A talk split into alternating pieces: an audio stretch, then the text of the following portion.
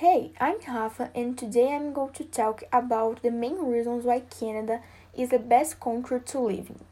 Canada has a good job market, is economically stable, has income quality, its public education system is safe and developed, has a very low level of criminality, the public health system is well developed, Canadians are very educated and respectful Canada has diverse natural beauty and cultural life. You have the possibility of fluency in two languages.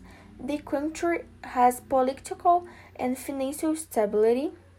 What attracts people the most is that it's a family country. There are sports in both summer and winter, and in Canada, it's known for its super organized country. And those were the main reasons why Canada was the best country to live.